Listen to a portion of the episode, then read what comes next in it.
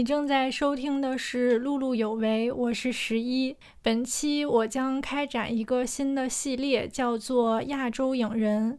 可能是因为文化上相对比较接近，我一直对亚洲电影或者亚洲电影人是有一些偏爱的。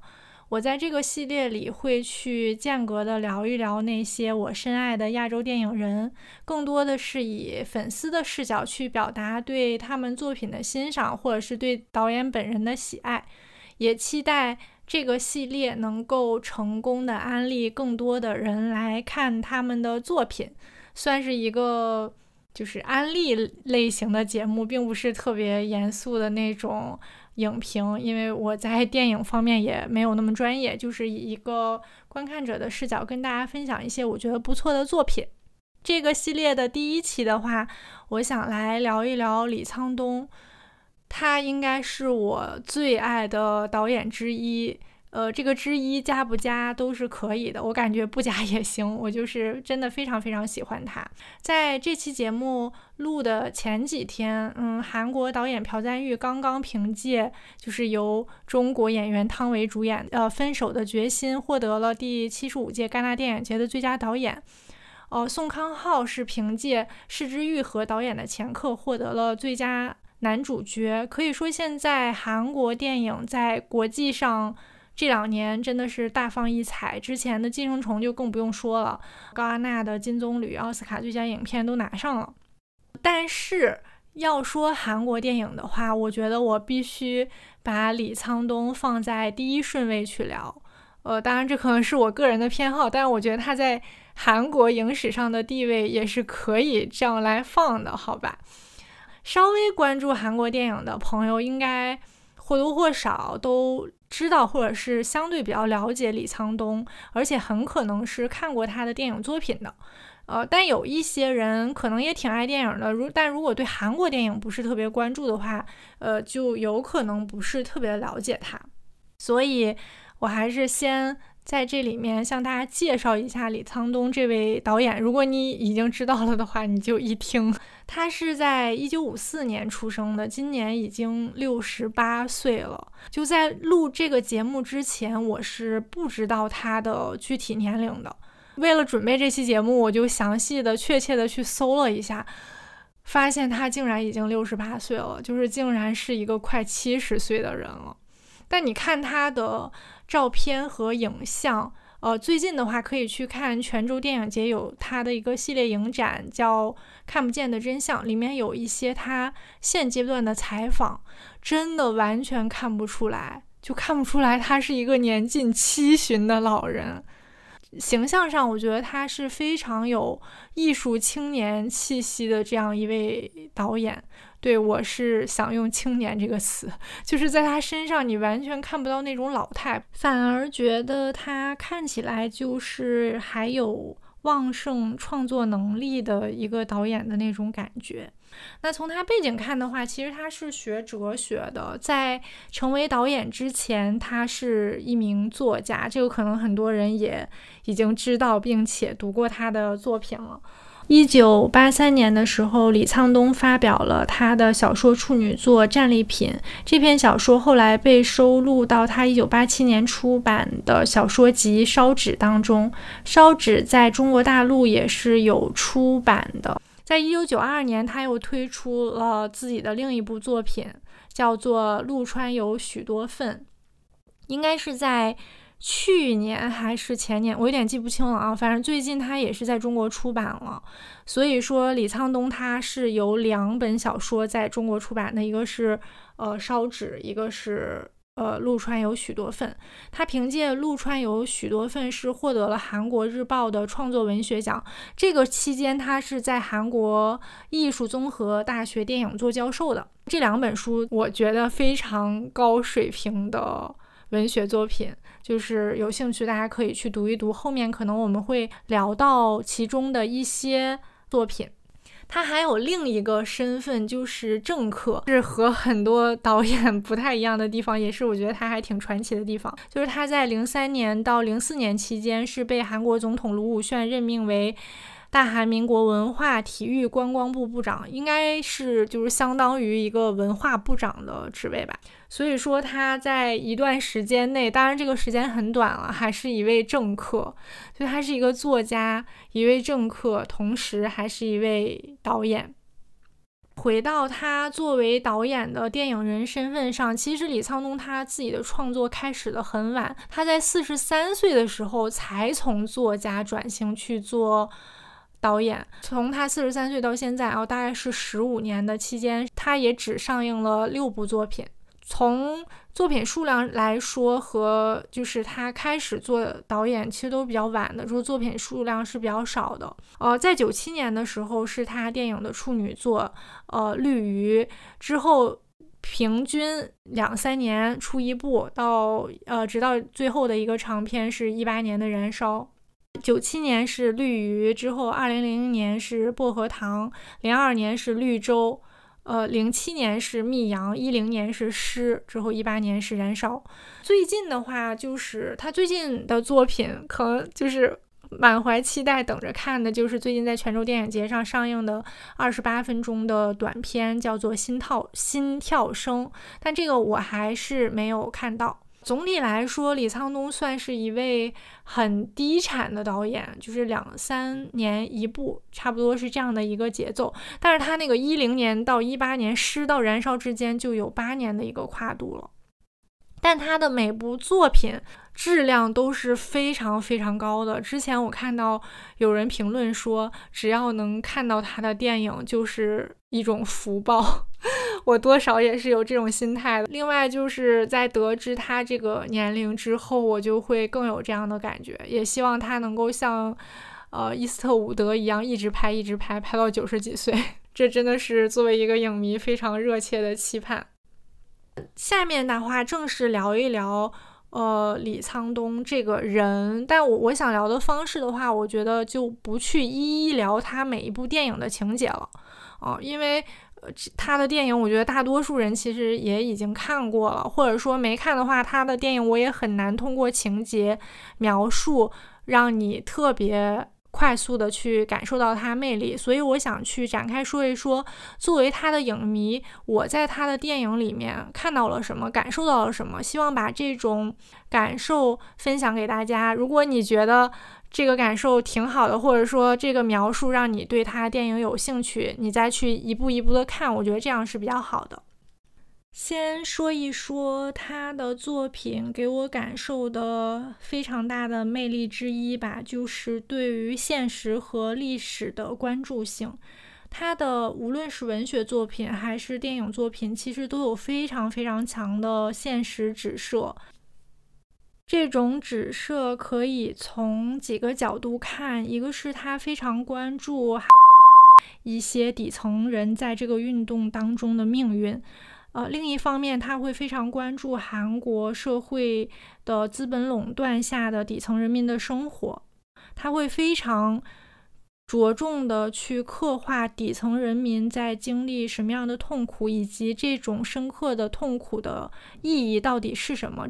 之前戴锦华老师有提到过，他说，当你说到艺术和社会的关系的时候，那李沧东一个一定是一个电影行业的榜样。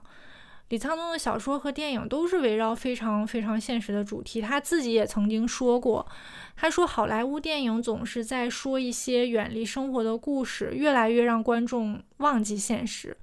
电影应该有反映现实的一面，那我的电影就希望能够提供这样一种平衡，所以我宁愿更多的关注现实，而不是忘掉现实。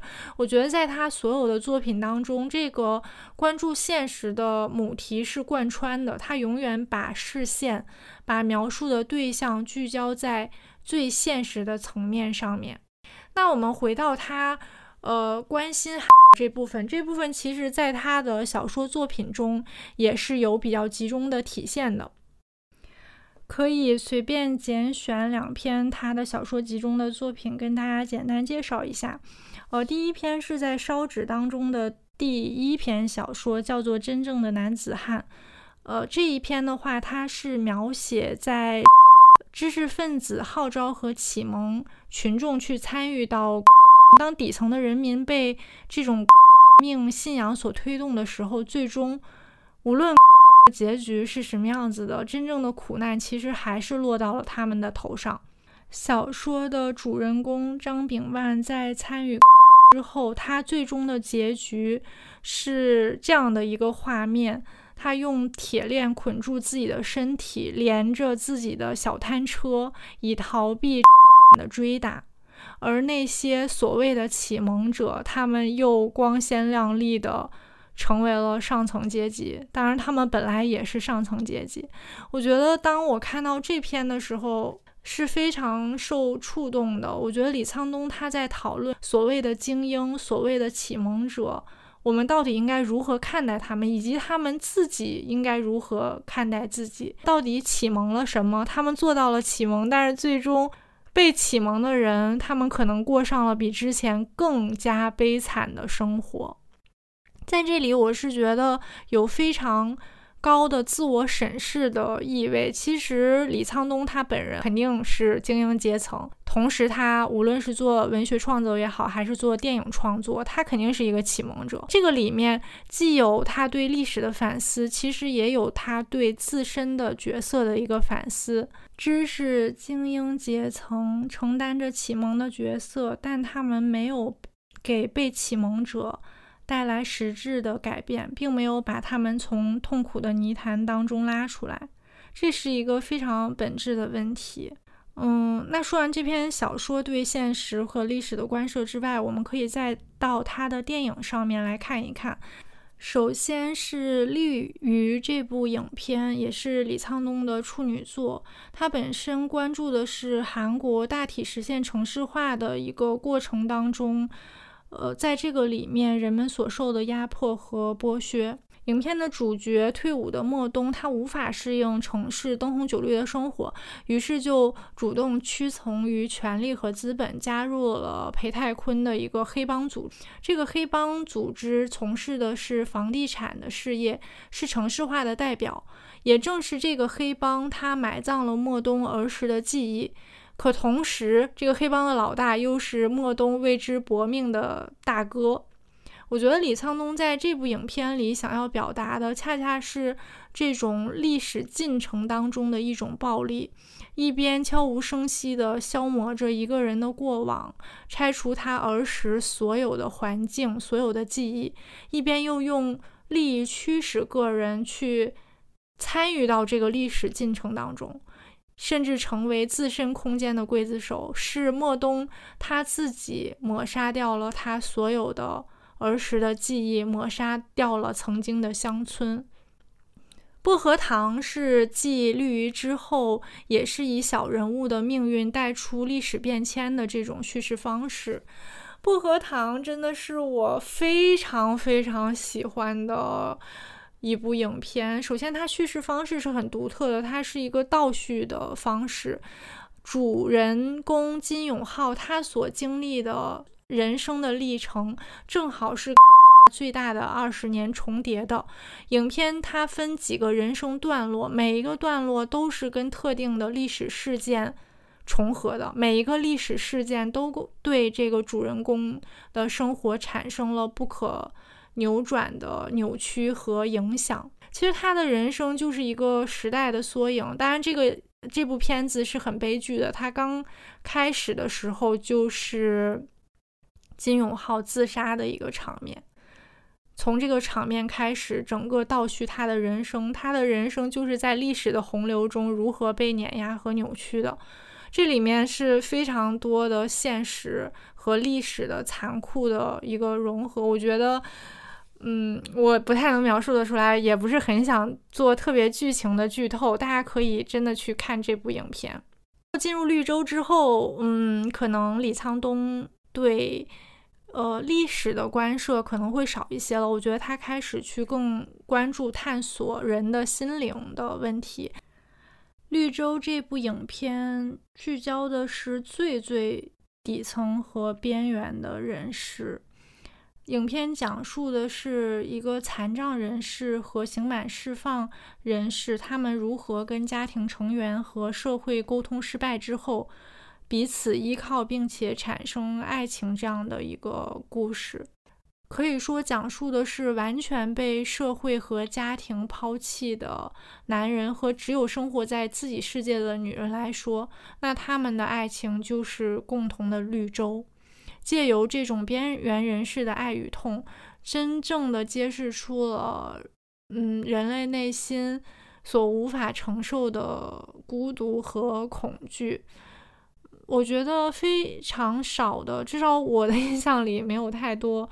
影片会把真正的主角聚焦在残障人士身上，这样的边缘关注视角，我觉得本身就是非常珍贵的。而且在这部影片里，文素利贡献了非常精彩的表演，就是他本身是一个正常人，但他将残障人士的种种姿态、状态演绎的非常的真实。我觉得这部影片李沧东在讲人是如何与他人沟通的。当你处在一个社会完全底层的位置的时候，有的时候你就没法沟通，你就是被社会所抛弃的那部分人。但是他非常温柔的让这样的两个人达成了彼此的依靠，我觉得是非常令人感动的。但这部影片我是一直不敢看第二遍的，因为我觉得它。太让人伤感了，所以我就有一些地方记得不是特别清晰，但是他给我的那种冲击，我我是印象非常非常深刻的。那下一步就到了《密阳》，呃，《密阳》的话，李沧东其实他进一步削弱了这部影片的一个时代背景，《密阳》所代表的它是一个地点，就是一个充满阳光的地方。我觉得李沧东他指涉的是一个。人类可以投入到此的一个精神世界。影片的女主人公深爱，她在失去了自己的丈夫，同时又失去了自己的儿子之后，整个人生的崩溃的一个过程。他可能去寻找了上帝作为自己的信仰，想在自己悲痛的生活风暴当中找到一个透气的口。但最终他失败了。影片里面有一段我觉得非常震撼的场面，就是深爱本来已经开始接受了上帝这个信仰，他已经将自己的全部身心投入到这个信仰当中。但当他去看杀死他儿子的凶手的时候，就是在那个监狱里面，他本来想去说原谅他。但是，在他见到这个犯人的时候，这个犯人，这个杀人凶手，他已经信奉了上帝。这个时候，深爱整个人都崩溃了。当时我记得他的一句台词，大大概是：“上帝怎么能先于我原谅你呢？”这里面的情感冲突，它不再是个人和外在的，而是个体他自我情感的一个陷落。深爱的信仰被李沧东所设计的情感悖论顷刻就摧毁了。但是李沧东自己说，他在《密阳》中并不是单纯的谈论宗教信仰或者上帝，他要讲的就是人，是人的生命以及人生。李沧东在很呃他的很多影片里面都有关于宗教的探讨的部分，这也是他。直射现实的一个部分吧，就是关于宗教的这个母题。密阳他诉说的是一个被害者的故事，被害人如何在痛苦当中的挣扎。那到了诗这部作品的时候，李沧东讲述的就是害人者的一个痛苦。影片的主人公是一个患有阿兹海默的老人。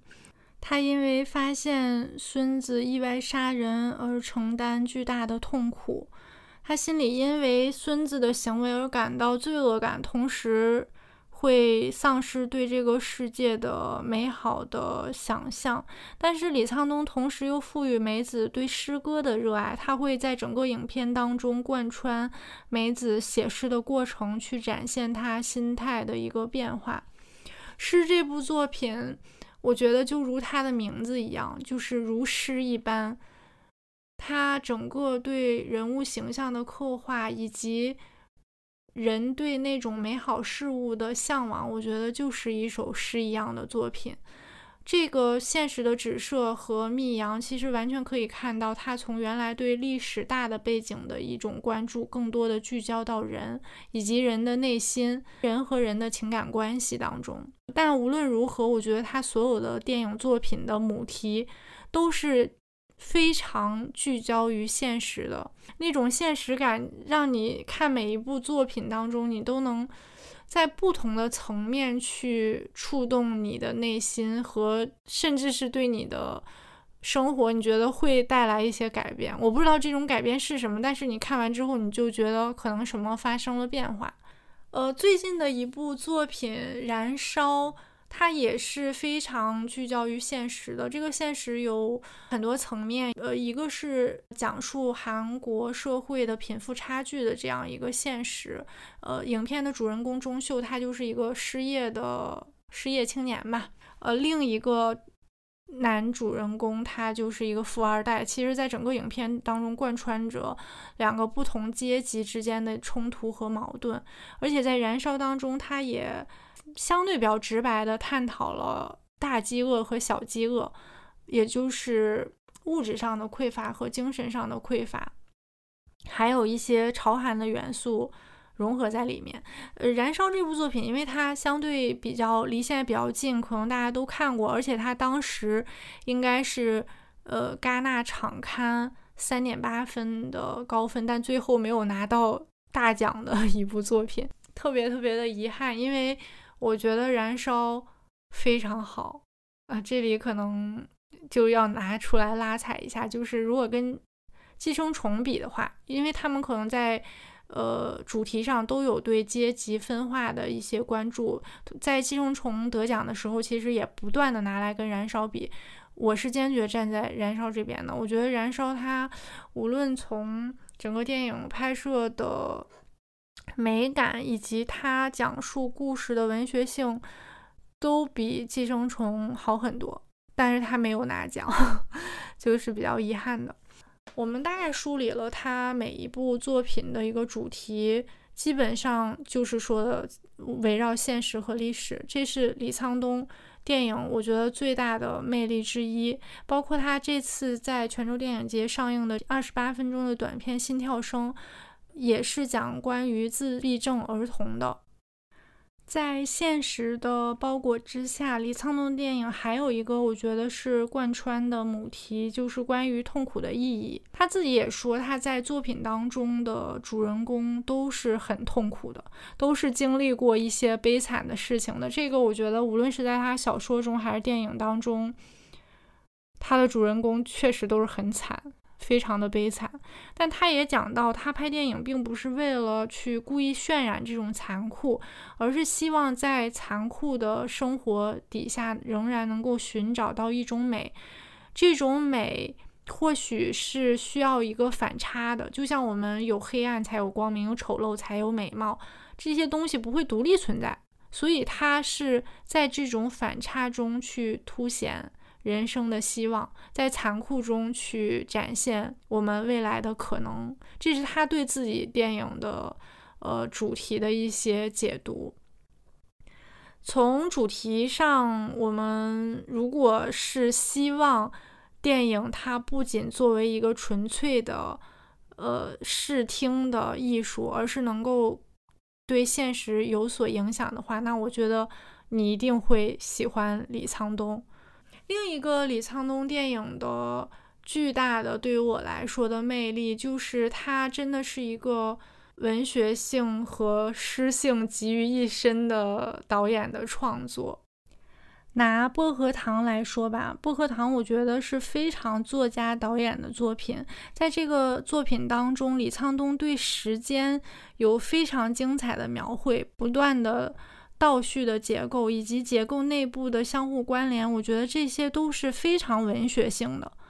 那他电影的诗性，我觉得产生于对生活的观察。李沧东他特别善于观察生活，他会用呃充满张力的镜头去捕捉那些不经意的瞬间，去来打破这样的叙事节奏，能够让。看电影的人的内心节奏，形成和影片的一种同构。比如说诗当中有一个镜头是表现那些犯罪的孩子家长们开会商量对策，其实这是一件。嗯，现实中非常严肃的事情，他们正在讨论怎么才能赔偿给受害者家属更少的钱。但是钟旭的奶奶，也就是前面说到的影片的主人公梅子，她却突然就走了。他出去被大自然的一个红花所吸引。这个时候，导演表现的这种现实和时空，以及梅子凝视花的镜头与这种时间形成的张力。会让观众瞬间觉得抽离了那种掩盖罪恶的丑陋情节，而陷入了一种美好的画面。我觉得这是非常诗意的一个设定。再比如《密阳》当中拍摄深爱发现儿子尸体的这个戏，它非常完整的展现了深爱从下车到一路走到。河边的一个全过程，他用了一个景深非常长的呃深焦镜头去拍摄。李沧东在这里，他没有渲染此处的情绪，特别像一个远观的非常冷静的旁观者，在远远的看着一个经历丧子之痛的母亲。这个镜头，它给观众的时空感是非常真实和有凝视感的。被不苦难而包裹的特别深刻的苦难的这样的一层诗意，我我不太知道怎么形容，反正就是你看似一个非常冷静的旁观，但是其实它包裹着巨大的痛苦，这种呈现我觉得非常的微妙。再比如《薄荷糖》当中与金永浩有过一夜邂逅的酒吧的一个女人在码头等待永浩的时候。远景它是绵绵的青山，中景它是一个一艘船停在码头，有许许多多的人来来回回。那近景它就是这个女人孤独的在那儿来回徘徊。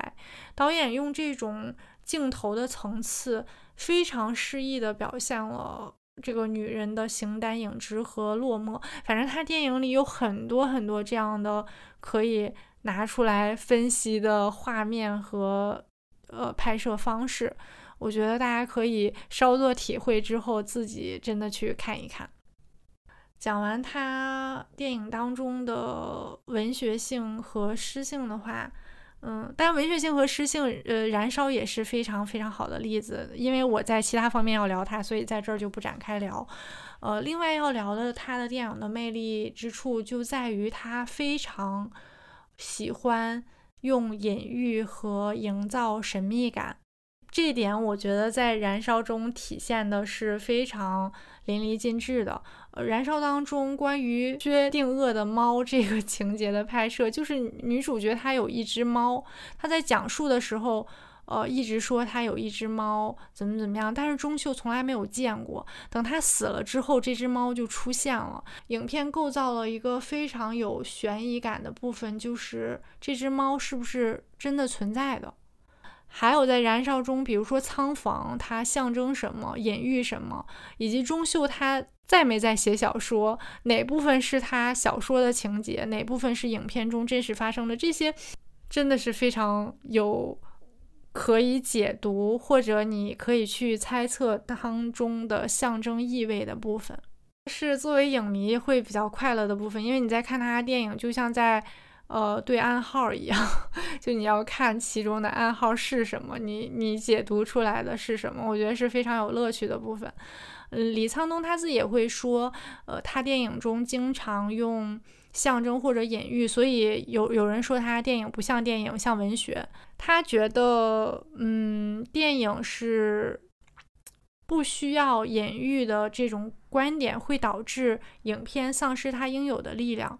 象征它不是文学的唯一的特点。其实电影跟文学不一样，它要将关键的东西视觉化或者加以说明。但就如同，呃，我们每个人的。部分有着我们认识不到的意义一样，我们并不清楚我们每个部分它真正的意义都是什么。其实电影也是这样的，有的时候这个情节或者这种拍摄手法或者这个表现，可能并不是完全确切的能够去给它一个定义的。因此，这种时候就需要呃象征和隐喻。与其说用电影中神秘的部分去评判世界，李沧东他认为他是更倾向于让观众去感受这种神秘。关于为什么要去表现神秘本身，李沧东他举了一个非常贴合现实的例子。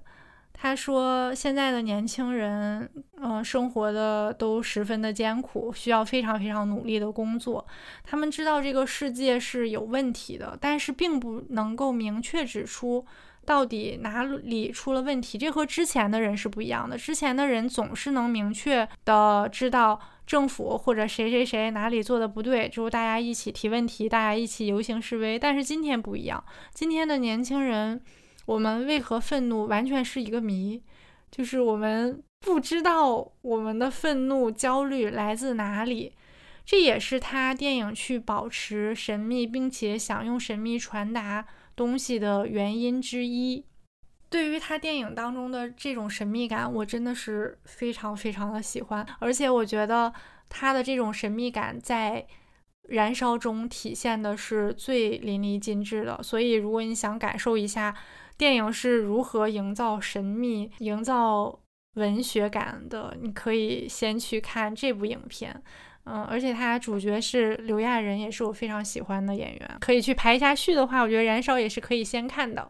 但是他的每一部作品都非常非常好，我我真的是没有办法 说哪部是更好的，让大家去看哪部。反正他就总共就这么几部片子，我觉得大家可以全去看一看，真的非常真诚的推荐。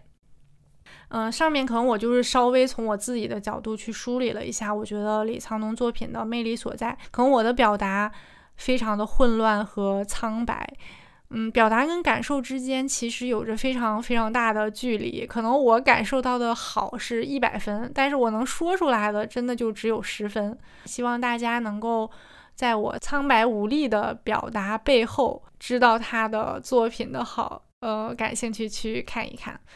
以及有一个消息，就是在泉州电影节上，刚才提到，除了那个短片之外，也上映了一个法国导演执导的李沧东的纪录片，叫《讽刺的艺术》。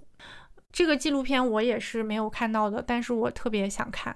就是跟心跳声一样，我非常非常想看，就正在呃如饥似渴的等着资源。如果有资源了，大家也可以来留言告诉我，因为我的消息可能不是那么灵通。总结一下的话，怎么说呢？我觉得只有没看过李沧李沧东作品的人和爱他作品的人，只要你看过，你就会爱他。就是他的每一部都非常的棒。还有就是呃那个前面提到。宋康昊不是得了那个戛纳的影帝嘛？之前全度妍也是凭借李沧东的《密阳》得过戛纳的影后。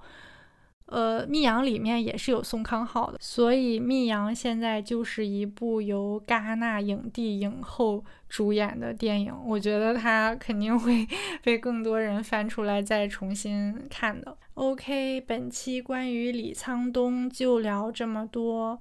总而言之，推荐大家去看他的电影。虽然他的电影作品不是很多，但如果你之前没有看过，那你一定会感谢我今天的推荐。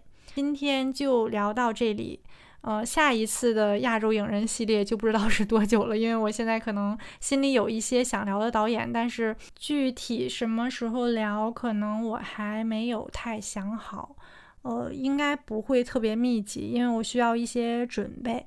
但是如果你有想听的，呃，导演或者是亚洲影人觉得非常值得聊的，可以给我留言。那今天的节目就到这里，感谢你的收听。